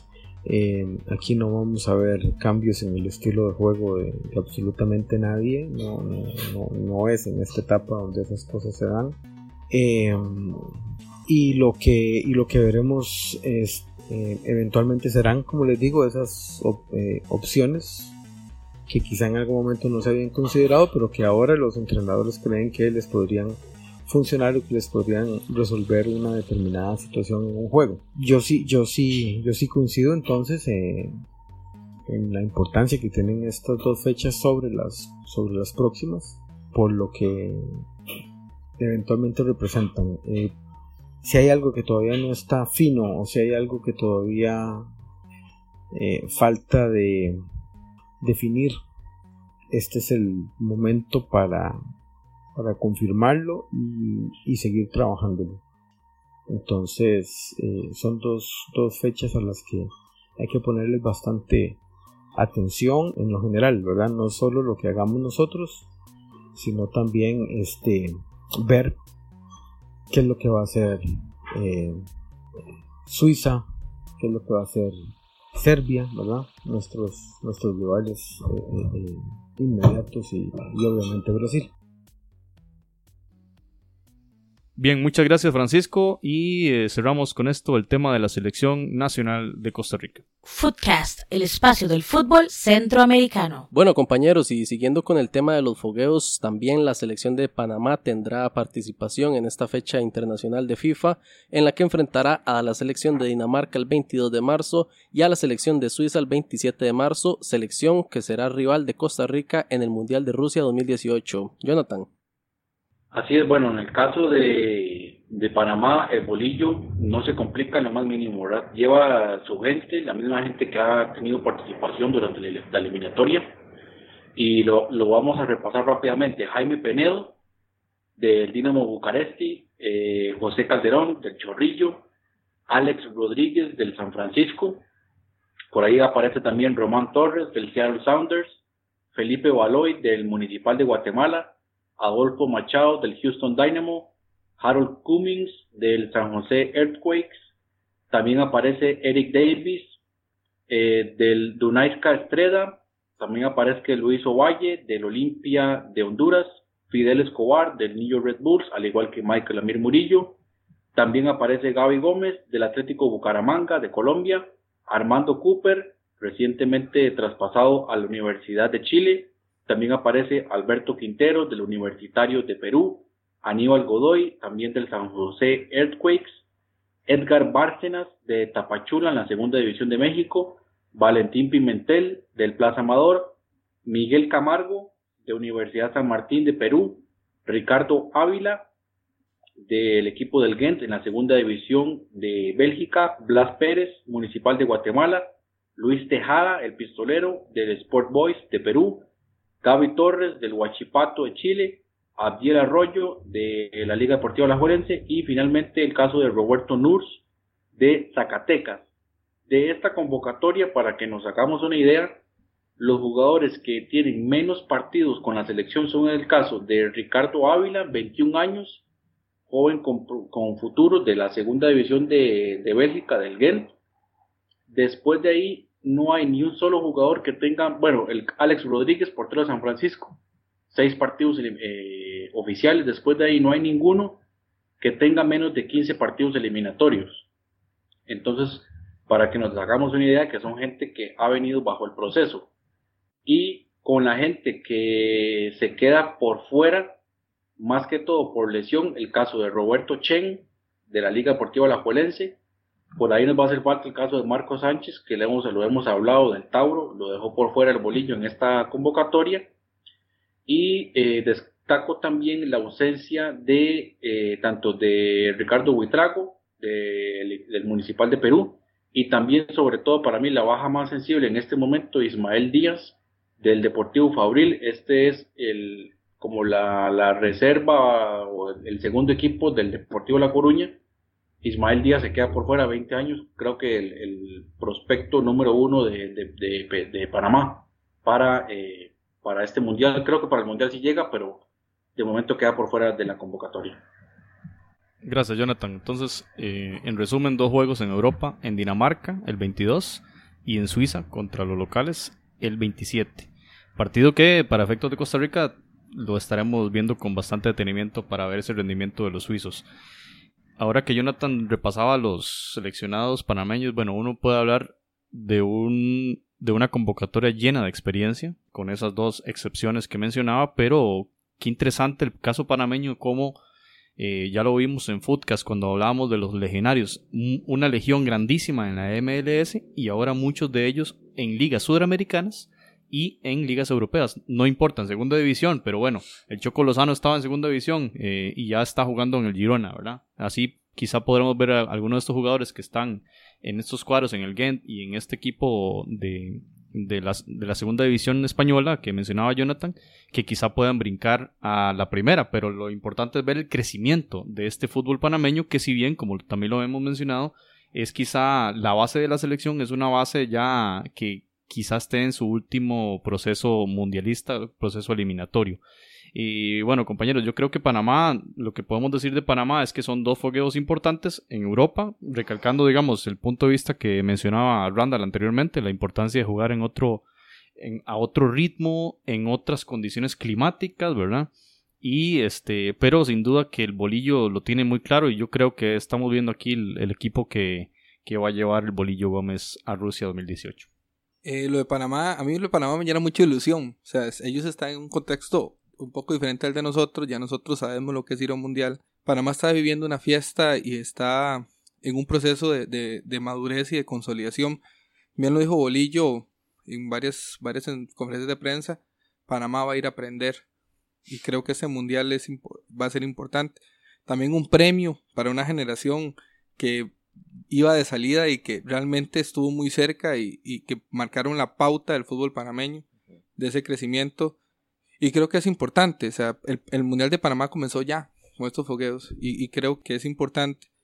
Eh, todavía, todavía a nuestros hermanos les, les falta un poco más de ese fogueo que lo van, que ya con esta pauta de abrir el mundial lo van a empezar a tener. Ya el mundo va a saber quién es Panamá y, y, y de repente está, todos esos jugadores que han estado en ligas sudamericanas, ligas centroamericanas, eh, ligas de tercera eh, o segunda de Europa, eh, ya ellos ya también ya, ya han empezado a, a tener un contexto más, más, más futbolero, más, y, y eso, y eso es importante para el crecimiento del fútbol panameño, tomando en cuenta que en Panamá todavía el fútbol no es el deporte rey, ¿verdad? Sigue siendo el béisbol. Sigue siendo el béisbol, inclusive el básquetbol creo que tiene una... una Y hasta una- el boxeo. Y hasta el boxeo, Exacto. claro, sí. Entonces, lo, lo de Panamá realmente es de aplaudir. Yo soy panameño en este mundial, también des- Sí, junto claro. con costarricense. Les deseo que la vean muy bien y, y para que estén tranquilos. Costa Rica fue al mundial de, de Brasil con puros jugadores jugando en Noruega, en Suecia y, y digamos, y entonces, por eso es que no nos conocía, yo creo que solo nosotros y las mamás de los jugadores a nivel europeo. Entonces, creo que e- esa es la sorpresa. Sí tienen que mejorar mucho en la velocidad. Creo que la defensa es muy lenta y, lo vimos lo vimos cuando le poníamos a Ureña y a, y a Venegas, por favor, tampoco son gacelas y se veían muy mal, ¿verdad? Entonces ellos sí tienen que trabajar eso, la parte de táctica, ellos se pierden mucho, eso enojaba mucho a Bolillo Gómez en la eliminatoria, que él planeó, el, la goleada que les metió a Estados Unidos, dice Bolillo, eso no fue lo que planeé yo, se perdieron psicológicamente. Entonces, esos fogueos les va a servir para ellos. Contexto europeo. Yo, yo me sumo a ese aplauso, precisamente, al aplauso de Randall, porque hay que recordar, esto viene desde el 2015, eh, o más bien viene desde antes. Recuerden que ellos jugaron una Copa de Oro, llegaron a la final, que fue la que perdieron contra México, pero antes de eso tuvieron que haber sacado a Haití, que venía arrasando contra lo que fuera. Haití volvió a repetir en una final nuevamente, si no me equivoco, si no nos corrige Jonathan, que se la sabe todas. Pero, ¿qué ocurre? Que para el 2015, cuando ya viene el contexto de eliminatoria, eh, ellos que ter- terminamos metidos Jamaica, Haití, Panamá y Costa Rica en el mismo grupo, yo no sé si se acuerdan. Ahí cualquiera decía, de Jamaica son los- es el que viene fuertísimo, con un montón de La legionarios. cuadrangular fu- más fuerte. Eh, eh, exacto, esa cuadrangular era a morir. Yo de hecho llegué a tener miedo que Costa Rica se quedara fuera en la cuadrangular, que hubiera sido un ridículo no increíble. llegar a la hexagonal, sí. Exacto, no llegar a la hexagonal. Pero ok, lo que ocurre es que ellos empiezan a hacer varios cambios que vienen desde atrás. Por ejemplo, eh, esta exportación reciente de jugadores hay que debérsela también mucho a la organización de Kevin Curangi, el exfutbolista, que él es uno de los grandes gestores de la representación de los jugadores panameños que se están yendo sobre toda Europa. No lo sabía yo. Entonces, es, es- él lo está haciendo desde, tal vez en los últimos dos años se ha encargado de mucho a la- de jalar jugadores a la MLS y a Europa. Entonces, pues él lo que me imagino que como lo hizo Vatica aquí, ¿verdad? Se, se encontró un mercado que estaba bien, que había gente con el deporte en auge, que había respaldo financiero, que, eh, que había un semillero que no estaba siendo explotado y empieza a buscar jugadores. Lo mismo está haciendo Kevin Kurangi, el, el ex seleccionado alemán, si no me equivoco, de ja- japonés también, ¿verdad? Era mitad japonés, si no me equivoco. Eh, y por eso es que entonces lo de Panamá, de, pues pinta de hacer muy bien, porque ya están teniendo más roce, están teniendo muchísimo más inversión en infraestructura y apoyo, respaldo financiero. En cuanto a Panamá, yo lo que siento es que es un, es un equipo que en sus partidos de los mundiales va, va a, despertar pasión, porque si hay algo que, que incluso, siendo muy sincero, le he envidiado siempre a Panamá es que sus, sus carencias de, de fútbol las, las complementan con, con mucho vigor. Y si uno se pone a ver nombres de esta lista de, de convocados para los fogueos, eh, jugadores como Machado, como Román Torres, como Aloy, De muy alto como, nivel, como Gavilán Gómez, este son el mismo Blas Pérez, que es casi legendario ya. Este sí, eh, son jugadores que, que tienen sus años, que tienen sus carencias, pero que, que tienen, mm, ponen mucho, mucho, mucho esfuerzo. Y eso son cosas que, que en los mundiales se nota.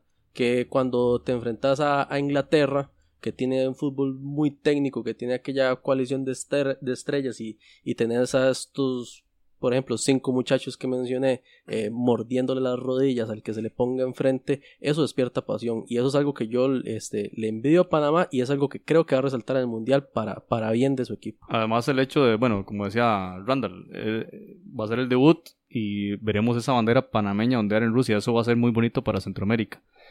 Ahora que José hablaba de los defensores Machado, yo me imaginaba a Machado a Román Torres marcando a Romelu Lukaku. Esa, es- e- ese, ese duelo va a ser a muerte. O sea, imagínense ese partido, es el 18 de junio. Panamá debuta en Mundial Mayor contra el equipo de Bélgica. El 24 contra Inglaterra y el 28 jugará contra Túnez. Eh, estos dos fogueos que vienen en marzo, Dinamarca y Suiza, eh, uno podría decir, bueno, son similares. Bueno, antes Randall hacía un apunte buenísimo, ningún equipo juega igual que otro, pero en este caso el aprendizaje del roce eh, europeo, el de estilo de juego y demás, quizás Dinamarca y Suiza eh, sean como un- una especie de parámetro, digamos, para medir cómo, qué nivel tiene Panamá en este momento y respecto a dos rivales europeos que tienen su grupo, que además están en muy altísimo nivel, como la selección de Bélgica, que es una selección plagada de estrellas, y ni hablar del equipo de Inglaterra. Número 5 del mundo, creo que Y el otro Bélgica. parámetro, eh, bueno, que vamos a ver, no- habría que revisar los fogueos de Panamá, pero se enfrenta a un equipo africano.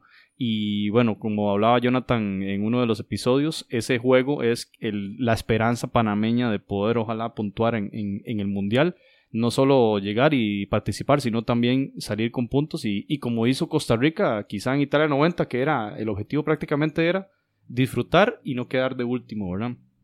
Y pues bueno, Panamá tiene una, una buena opción contra una selección tunecina que bueno, ya lo conversó Jonathan, quizá también sea de las, de las rivales que todo el mundo da como por, por vencido, pero el norte de África juega un buen fútbol y veremos qué sucede en este caso. Y solo recordemos que, que el hecho que no jueguen en Europa no significa que sean jugadores bien pagados. O sea, en, en Egipto, Túnez, Argelia, y son ligas, digamos, Irán, más, más, a, más a Asia, o sea, son, son campeonatos que pagan muy bien. luego, entonces, es muchos jugadores, el mismo Túnez, jugadores juegan ahí, tal vez no, no se han exportado a Europa porque no son tan baratos como los del sur de África, que se dan muy baratos, entonces luego van creciendo, o sea, entonces tampoco es que son jugadores que no son profesionales o no tienen roce internacional, juegan Champions League africana y cosas así, entonces tampoco son tampoco son novatos, ¿verdad? Entonces eso es importante también reconocer de Túnez.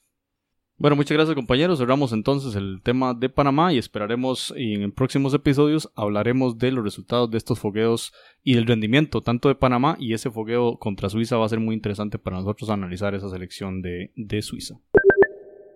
Muy bien, y para cerrar este tema de las elecciones, vamos a hablar rápidamente de los rivales de Costa Rica y de Panamá y de los fogueos que tienen en esta fecha FIFA del 23 y 27 de marzo, empezando con el grupo de Costa Rica. Brasil jugará en Moscú contra el equipo de Rusia el 23 de marzo y en Berlín el 27 contra Alemania. Par de fogueos fuertísimos que tiene la selección de Brasil. Serbia, por su parte, jugará el 23 contra Marruecos y el 26 jugará contra eh, Nigeria. El, el partido contra Marruecos va a ser en Torino y el partido contra Nigeria en Londres. Y por su parte, la selección de Suiza va a disputar eh, un partido contra Grecia y el que ya vimos eh, contra la selección de Panamá, del que estaremos bastante atentos. Enfocándose en Panamá, los tunecinos van a jugar un amistoso el 23 contra Irán y el 27, como ya lo hemos visto, contra la selección nacional de Costa Rica en Francia va a ser este partido. Inglaterra, por su parte, tiene un par de fogueos bastante fuertes también. Jugará en Ámsterdam contra la selección de Holanda y jugará en Londres, en Wembley, contra la selección de Italia. Así que los rivales panameños tendrán dos partidos de primerísimo nivel, de primerísima línea. Y para cerrar el tema, Bélgica va a disputar un solo partido amistoso. Recordemos que Bélgica tiene el grueso de partidos de preparación en el mes de junio, sea, muy cerca, incluyendo a la selección nacional de Costa Rica. En esta ocasión, el 27, jugará en Bruselas contra la selección de Arabia Saudita. Así que así cerramos eh, este tema de las selecciones de Panamá, Costa Rica, la convocatoria y de los enfrentamientos. Así que agradecemos en el panel a Esteban y a Randall que han participado con nosotros en Footcast y los esperamos en otros episodios. Muchas gracias, compañeros. Un gusto. Muchas gracias a ustedes, más bien. Estamos para servirles y cuando nos vuelvan a llamar aquí vamos a estar. Bueno, ahí los vamos a seguir convocando al estilo Oscar Ramírez. No, no hagan las de las de Venegas. cuando gusten. Usted está escuchando Footcast, el espacio del fútbol centroamericano.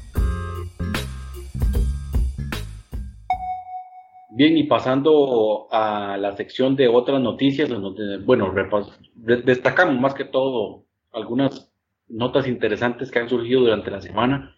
Y bueno, hace un par de días se publicó el nuevo ranking FIFA el 15 de marzo y hubo algunos movimientos interesantes. Sin embargo, en la punta se mantiene Alemania como el mejor equipo del planeta en este momento. Y en segundo lugar, el rival de Costa Rica, Brasil, aparece ahí. En tercer lugar, Portugal. Cuarto lugar, Argentina. Quinto lugar, Bélgica. Se mantiene en la quinta posición, rival del el equipo de Panamá. Y destacar también que en la octava posición se mantiene Suiza, rival de Costa Rica. Eso entre los diez primeros. En la segunda parte, digamos, de, este ranking, en la posición 16 está apareciendo el equipo de, de, bueno, la selección de Inglaterra, rival de Panamá, y de CONCACAF le sigue México, que es el mejor equipo de la zona en este momento. En la posición 23, como decíamos antes, aparece Túnez, se mantiene en la posición 23. En cuanto a CONCACAF, el que sigue es Estados Unidos, que aparece 25, y de 26 Costa Rica, que desciende un puesto. Y entre los clasificados al Mundial sigue, eh, bueno, de los rivales de Costa Rica, 34, en la posición 34, Serbia se mantiene. Y posiblemente, bueno, de hecho, el equipo con la peor calificación eh, en este ranking de la FIFA para el Mundial, Panamá, que aparece en la posición 53, se mantiene con respecto a el del mes anterior. Y una situación un poco inusual, y es que Jamaica aparece mejor posicionado que Panamá en este ranking de la FIFA, de hecho, subió un punto, está en la posición 49. Y de 53 Panamá, que alguien me explique eso, realmente no, no le veo no le veo lógica, menos de que, no sé, no sé, la verdad, está, está bastante extraño. Y bueno, así está el panorama, por lo menos, eh, del ranking de la FIFA. El tigre mayor nos hizo soñar en El Salvador, él es inmortal. Sus piernas dos alas que pintan en vuelo el orgullo más grande del fútbol salvadoreño. El pasado 13 de marzo, un tal Jorge González celebró su cumpleaños número 60, posiblemente en la tranquilidad de su hogar o en el taxi que según dicen quienes lo conocen, maneja diariamente. Sin embargo, el Planeta Fútbol revisó sus videotecas y preparó referencias y felicitaciones para quien en su trabajo, en la cancha y con la pelota era llamado mágico.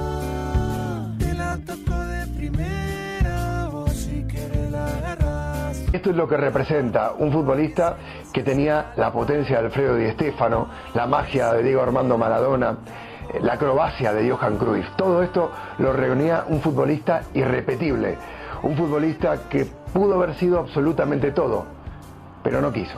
Es un baile te pueden bailar, aunque no quieras. Para quienes aún tienen memorias vivas de la segunda mitad del siglo XX, no es extraño saber del salvadoreño Mágico González como uno de los futbolistas más talentosos que se recuerden. Propios y extraños al deporte han notado en sus recuerdos o en video la innegable capacidad y creatividad futbolística del centroamericano. El mítico Maradona ha asegurado envidiarle a Mágico su endiablado enganche. Puede ver los enganches que les pegaba a los, a los españoles era único, porque si uno quería imitar al Mágico González no podía. Nosotros queríamos, queríamos en el entrenamiento, viste el gol que hizo el Mágico, viste el enganche que hizo el Mágico, y que lo queríamos tirar, queríamos tirar el enganche y casi nos desgarramos todo.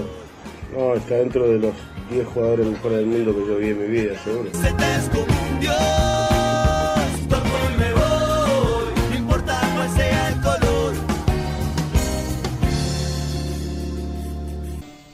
Cuando dicen que los gaditanos no nacen en Cádiz, que allí donde nazcan eso les da igual.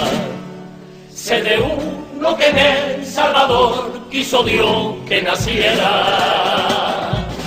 González disfrutó del ápice de su carrera en el Cádiz de España. Hay muchas personas del ambiente futbolístico que aseguran tendría una posición más privilegiada en la historia de haber tenido más compromiso, ambición o tenacidad para alcanzar mayores éxitos. Reconozco que no soy un santo, que me gusta la noche y que las ganas de juerga no me las quita ni mi madre.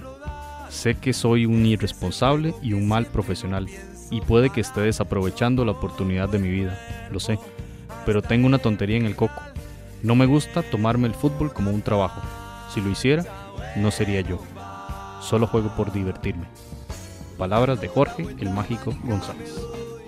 Sin embargo, Mágico era un tipo diferente. De naturaleza bohemia se dejó seducir por la vida nocturna, el poco esfuerzo y la confianza en la autonomía de su profundo talento. Producto de su personalidad no fueron pocas las anécdotas que generó, como el empleado del Cádiz dedicado a atenderlo, bueno, a despertarlo, su fallida contratación para Barcelona a pesar de irse de gira con el club anotando goles pero perdiendo el tiempo con mujeres. Sin embargo, su talento cosechó muchas más del otro tipo de anécdotas. Se retiró hasta los 42 años, en 2013 fue incluido en el Salón de la Fama del Fútbol en México, acto en el que recordó el valor de colegas como Rommel Fernández de Panamá y Hernán Medford de Costa Rica. También su gol de antología en forma de enganche contra Barcelona en el 87 ha sido reconocido varias veces como uno de los mejores. El Estadio Nacional de su país fue declarado con su nombre, Jorge Mágico González, cuando fue declarado hijo meritísimo de la patria de Salvador. Y no para menos, la Federación Internacional de Historia y Estadística de Fútbol le declaró el mejor futbolista salvadoreño de la historia. Salud por sus 60 años mágico.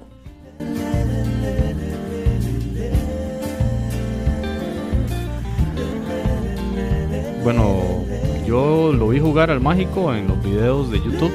No, no tuve la dicha, creo que eran los, en los 80 si no me equivoco. Pues pero escuchar, por ejemplo, cuando uno veía simplemente fútbol de Enrique Wolf en ESPN hablar, recuerdo que hacía las semblanzas de Pelé, de Di Stefano, de Cruyff, y en esas semblanzas metía los videos del Mágico González.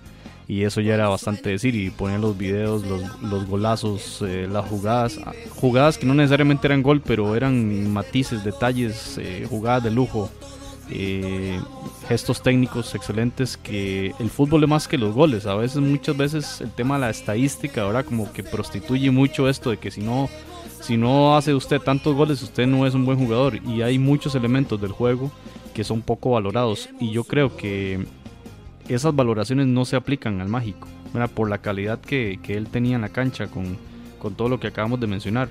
Porque bueno, hay muchas críticas por todo esto que usted mencionaba, de, la jerga, del, tal vez de la indisciplina se le llamaría ahora. Pero más allá de todas esas cosas, qué valioso es que se recuerde al mágico como un enorme jugador de fútbol. Y de hecho, em, parte de, las buenas cosas que ha recibido Mágico de- del fútbol, más allá de lo que comentaba usted de estadísticas o, o de logros, es, es la justicia que han, que han procurado darle sus colegas. Porque revisando un poco del, del Mágico para, para grabar la, la cápsula que escuchamos recientemente, encontramos eh, a futbolistas como lo mencionaba desde Maradona, eh, Guti el español está por ahí, eh, incluso Esteban Siles que nos acompañó en el, en el episodio de hoy me comentaba previamente que Juan Pablo Sorín, que dicho sea de paso también tiene un podcast, indicaba que la persona que no valora el fútbol centroamericano es porque nunca ha visto jugar a Mágico González. Entonces eso dice muchísimo de su talento y de, las bondades que, tienen sus colegas para con su, historia futbolística. Así que larga vida al mágico González, al fútbol de, de El Salvador. Y este, larga vida al fútbol. Y gracias, eh, José, por recordarnos esta semblanza de los 60 años del mágico González. Footcast, el espacio del fútbol centroamericano. Muy bien, hasta acá llega este episodio número 23 de Footcast, el espacio del fútbol centroamericano. Esperamos que les haya gustado bastante y pues les invitamos a compartir el enlace de este podcast y de footcast.org para que las personas, sus contactos puedan escuchar eh, otros episodios de este, de este espacio sobre el fútbol de la región de Centroamérica. En nombre de Esteban Siles, de Randall Sánchez y de Jonathan Corrales, eh, me despido, José Gregorio Soro. Un placer enorme haber estado en este episodio 23. Muchas gracias, José, también José Francisco Núñez, por su participación en este episodio 23. Muchas gracias, Soro. Yo muy feliz de, estar de vuelta en Foodcast. Espero ya seguir con, con más regularidad. Eh, gracias a ustedes, amigos centroamericanos que nos escuchan. Los invitamos, como siempre, a compartir, a escuchar, a contarle a sus amigos y a participar incluso en los siguientes episodios de Foodcast. Nos escuchamos la siguiente semana. No habría guerras ni sus secuelas. Habría menos centros comerciales y más escuelas. Habría menos violencia, más educación, más arte, más ciencia, más conciencia, más unión entre los pueblos. Y desde este sagrado suelo emprenderíamos vuelo. Yo, Bacteria Sound System. Uh, uh, uh. Yeah. Con música del alma. Solares, Ariel Chávez en la pista. Xavi tú, yo.